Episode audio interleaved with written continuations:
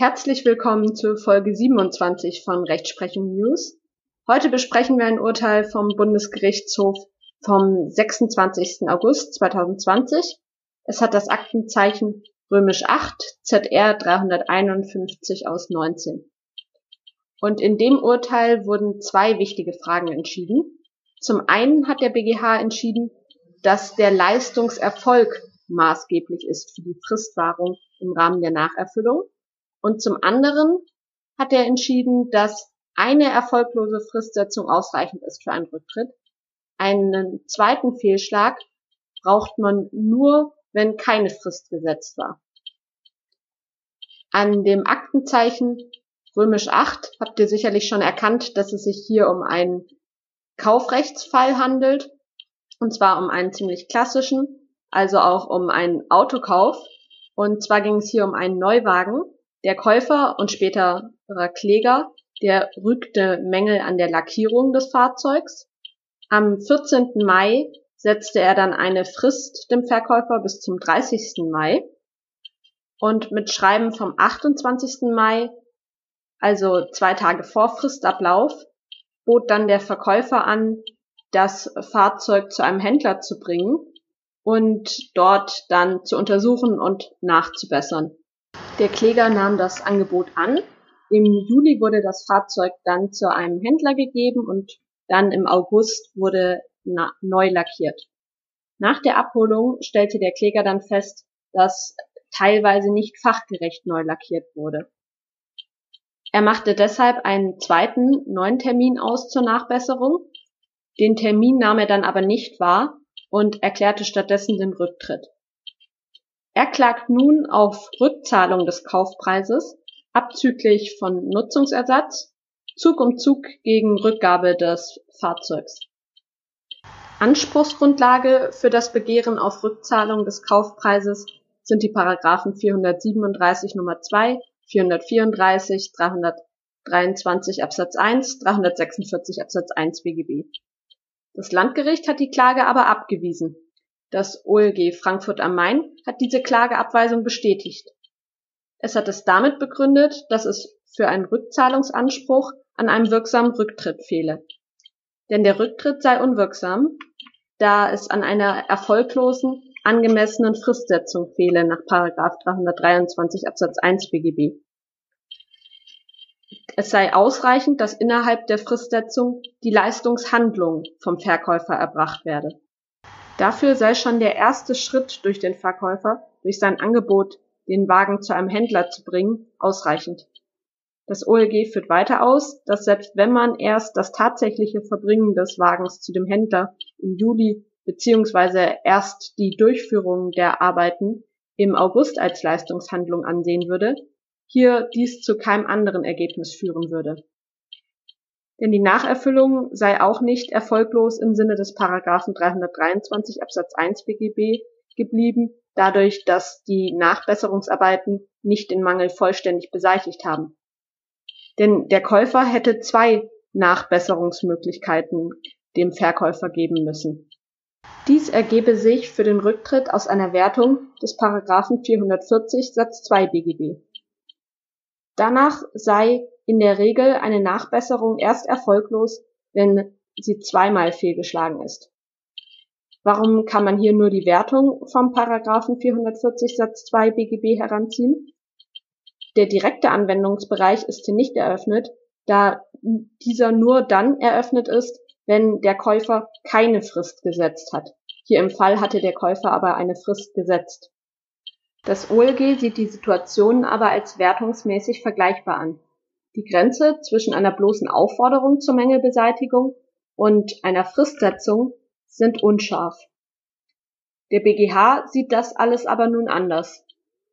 Er gesteht dem Käufer deshalb den Rücktritt und damit den Rückzahlungsanspruch nach den Paragraphen 437 Nummer 2, 434 Absatz 1, 326 Absatz 1, 346 Absatz 1 BGB zu. Er stellt zunächst fest, dass der Leistungserfolg und nicht die Leistungshandlung maßgeblich für die Rechtzeitigkeit der Nacherfüllung sind. Und dabei lässt er offen, ob dies bei Paragraph 323 Absatz 1 BGB grundsätzlich anders sein könnte. Denn die herrschende Meinung vertritt hier im Rahmen des Paragraphen 323 BGB die Auffassung, dass die Leistungshandlung ausreichend ist, so wie also auch das OLG. Der BGH hat das früher auch getan. Das waren aber noch Entscheidungen zum alten Schuldrecht. Jetzt lässt er offen, ob er für die Zukunft seine, alten, seine alte Rechtsprechung fortführt und damit sich der Literatur anschließt, oder aber ob er die alte Rechtsprechung zukünftig ändert und generell immer den Leistungserfolg als maßgeblich ansieht. Jedenfalls im Rahmen des Paragraphen 439 BGB sei der Leistungserfolg nötig für die Rechtzeitlichkeit. Da es dort darum geht, dem Käufer eine mangelfreie Kaufsache zu verschaffen. Das folgt aus dem Sinn und Zweck der Nacherfüllung. Es soll die geschuldete Leistung durchgesetzt werden. Dazu gehört auch der Leistungserfolg. Ansonsten wäre die Auslegung des Kaufrechts auch bei einem Verbrauchsgüterkauf nicht mit der Verbrauchsgüterkaufrichtlinie vereinbar. Denn danach muss innerhalb einer angemessenen Frist durch die Abhilfemaßnahmen des Verkäufers ein vertragsgemäßer Zustand hergestellt werden, also entweder durch Nachbesserung oder Ersatzlieferung. Sodann führt der BGH aus, dass das OLG auch falsch liegt, wenn es das Angebot, den Pkw zu einem Händler zu bringen, als Leistungshandlung ausreichen lässt. Er bereitet damit nämlich nur die Leistungshandlung vor. Der BGH legt dann dar, dass offen bleiben kann, ob eine Frist von 16 Tagen hier angemessen war, da sich der Käufer jedenfalls freiwillig darauf eingelassen hat, dass der Pkw erst im August neu lackiert wird. Nach Treu und Glauben gemäß 242 BGB kann er sich dann nicht für einen Rücktritt darauf berufen, dass bis zum 30. Mai hätte neu lackiert werden müssen. Aber entgegen dem Oberlandesgericht sei es nicht nötig, hier eine zweite Fristsetzung, eine erneute Fristsetzung zu fordern. Paragraph 440 BGB findet, wie oben dargelegt, keine direkte Anwendung, da dort nur der Fall geregelt ist, dass keine Frist gesetzt wird. Aber nach Ansicht des BGHs findet diese Vorschrift auch dem Rechtsgedanken nach keine Anwendung.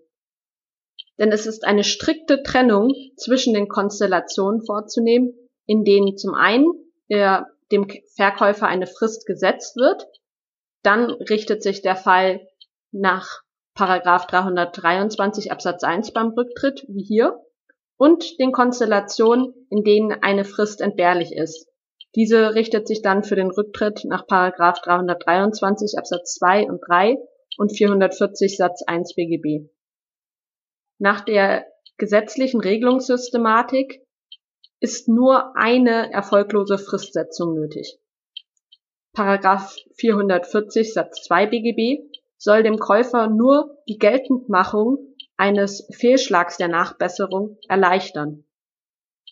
Es soll nicht zusätzlich eine Erschwerung für den Käufer durch eine zusätzliche Anforderung statuiert werden. Die Vorschrift dient nur der Praktikabilität zugunsten des Käufers.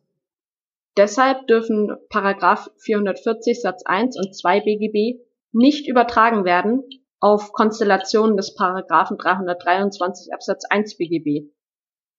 Paragraph 440 BGB ist also ein Sonderfall und er darf nicht im Rahmen des Paragraphen 323 Absatz 1 BGB zu einer allgemeingültigen Wertentscheidung gemacht werden. Hier kommt also einmal wieder der Grundsatz zur Anwendung, dass Ausnahmevorschriften nicht analogiefähig sind. Außerdem, wenn man zwei Fristsetzungen erfordern würde, würde man dem Käufer auch die Geltendmachung seiner Gewährleistungsrechte unzumutbar erschweren. Er kann sich dann nicht mehr bei einer Fristsetzung darauf verlassen, dass nach Ablauf der Frist er auch zu den Sekundärrechten übergehen kann. Zudem spricht für die Ansicht des BGHs auch der Wortlaut und die Gesetzgebungsgeschichte. Der Verkäufer hat also nur ein Recht auf eine zweite Andienung, also nur auf eine zweite Chance und nicht auf eine dritte. Schließlich geht der BGH noch darauf ein, dass ja auch ein zweiter Termin ausgemacht wurde für eine erneute Nachbesserung, da die erste neue Lackierung die Mängel ja nicht vollständig behoben hat. Der BGH führt dazu aus, dass man darin einen Verzicht nach 397 BGB sehen könnte, an diesen aber sehr hohe Anforderungen zu stellen sind, die hier nicht erfüllt sind. Für ein widersprüchliches Verhalten, das nach 242 BGB das Berufen auf den Rücktritt ausschließen würde, fehlen hier auch ausreichend Feststellungen. Denn es kann auch einen guten Grund dafür geben, dass der Käufer dann sein Verhalten geändert hat. Zum Beispiel könnte es sein, dass er sich anwaltliche Beratung geholt hat und dann festgestellt hat, dass er auch sofort zurücktreten darf, ohne noch einen erneuten Termin auszumachen oder ähnliches.